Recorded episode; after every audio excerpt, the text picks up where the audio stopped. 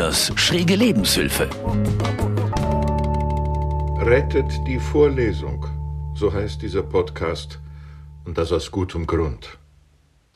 Seit Beginn der Universitäten im 12. Jahrhundert besteht eine ungebrochene Tradition des Lehrformates Vorlesung, das nun durch allerlei didaktisch-digitalen Firlefanz, vornehmlich aus dem angloamerikanischen Raum, seine herausragende Stellung verlieren soll und massiv in Frage gestellt wird.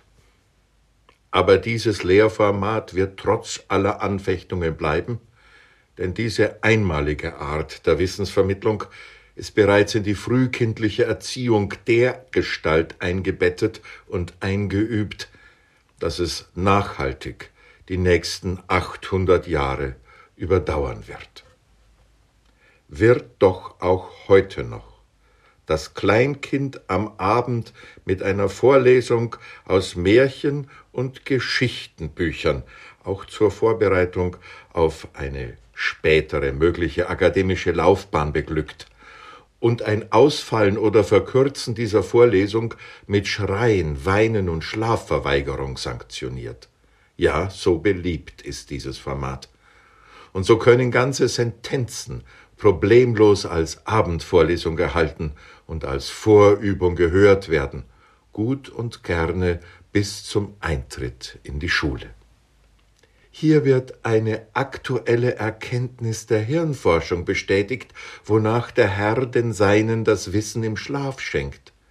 Denn Ziel dieser abendlichen Vorlesung ist es, nicht nur das Kind zu einem genauen Hören zu erziehen, Erfahrene Eltern wissen, dass selbst das Auslassen eines Wortes eines gern gelesenen Buches zu heftigen Protesten führen kann, sondern den Sprössling in das Reich des Schlafes zu befördern, damit dort das Wissen sich verankern und vertiefen möge.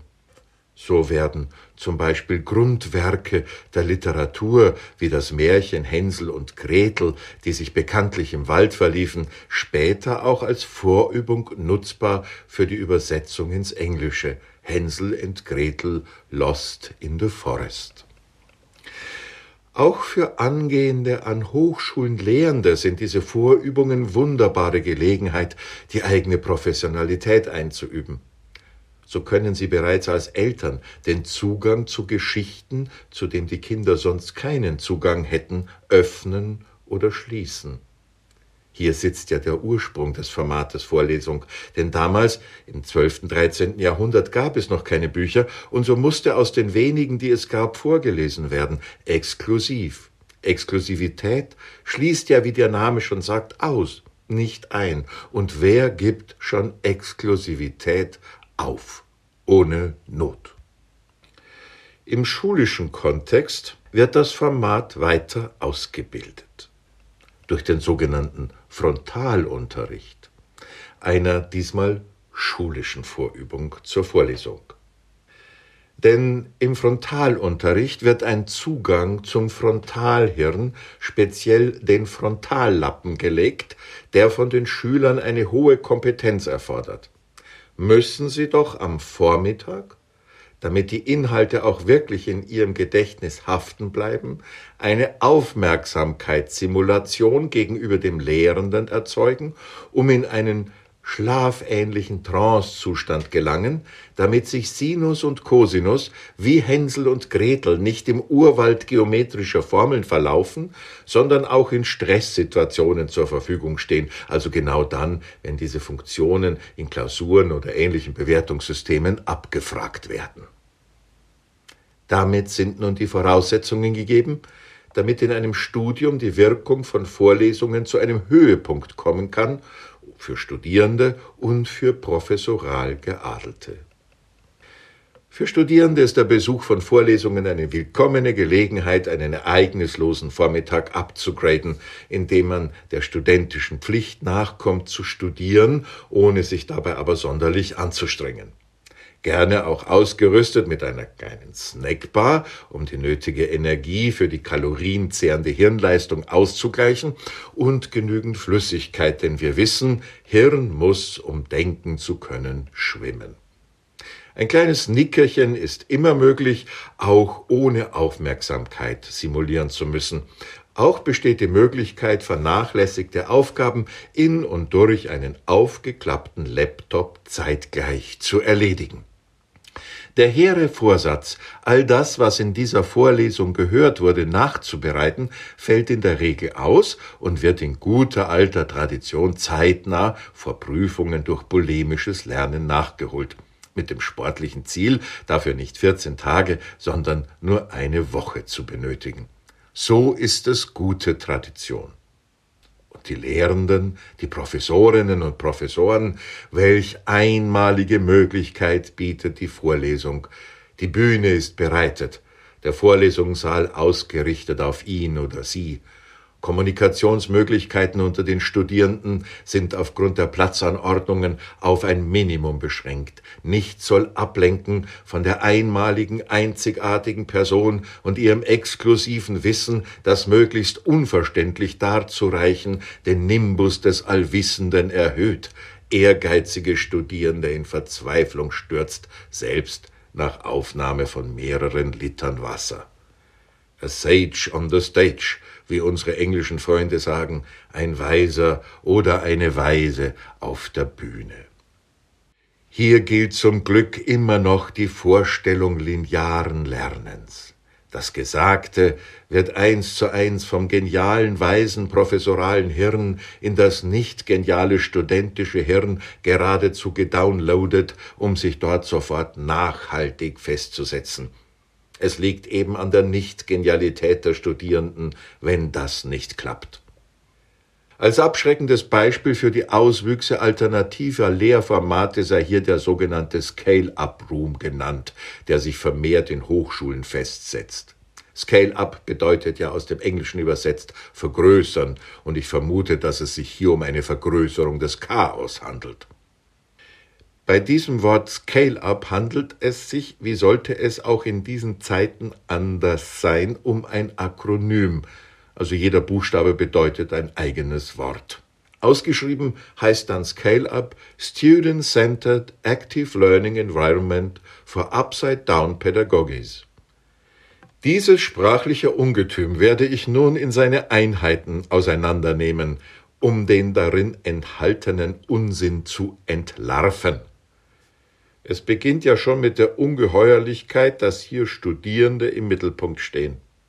Student-centered genannt und nicht mehr die Sache, also der zu lernende Stoff, der einzig durch Kompetenz, Wissenheit und Weisheit in einmaliger und unverwechselbarer Weise von Professoren und Professorinnen präsentiert wird. Hier werden Lehrende in Frage gestellt. Welche psychische Auswirkung das hat, ist nicht zu ermessen, und die über und manchmal auch vor Jahrzehnten erstellten Vorlesungsmaterialien müssten, ich wage es kaum auszusprechen, auf den Kopf gestellt werden.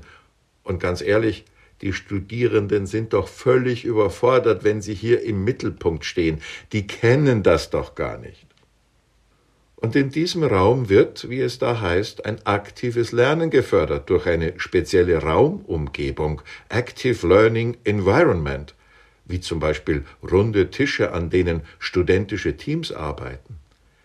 Das lädt doch nur bestenfalls zum aktiven Schwätzen ein. Hier sollen Studierende miteinander zu Fragen und Themen kollaborativ unterwegs sein und miteinander arbeiten. So wird Wissen erworben, heißt es, und die finden das auch noch ziemlich genial. Ich weiß nicht, welche Substanzen dort aus den Beamern und digitalen Whiteboards, die dort zahlreich genutzt werden, abgesondert werden, um diesen Effekt zu erreichen. Man lernt, ohne es zu merken. Der Lerneffekt kommt beim Diskutieren, sagt ein Student dazu. Liebe Hörerinnen und Hörer, Lernen muss mühsam sein, schmerzhaft, nicht nebenbei. Das eigentlich Schreckliche an diesem Raum ist aber, es gibt kein klar erkennbares Vorne und Hinten. Damit ist für alle Beteiligten völlige Orientierungslosigkeit vorprogrammiert. Und die Lehrenden, die hier für das Gelingen nicht in der Vorlesung, sondern im Vorfeld eine Menge Vorbereitung geleistet haben, werden hier vom Weisen auf der Bühne, eben dem Sage on the Stage, zum the Side geradezu degradiert. Hier Zitate von Lehrenden, die in diesem Raum arbeiten. Hören Sie die Verzweiflung? Ich kann nicht im Vortragsstil arbeiten, die Studierenden fordern ein, selbst zu arbeiten. Oder, noch schlimmer, ich selber muss das Niveau der Fragen und Aufgaben eher etwas anheben, weil die Arbeit in den Gruppen wirklich intensiv ist. Und hier noch ein Zitat. Hier muss nicht mehr der Studierende etwas richtig machen, sondern der Lehrende. Ich muss eigentlich nur die richtigen Aufgaben vergeben, dann läuft der Unterricht auch ohne mich.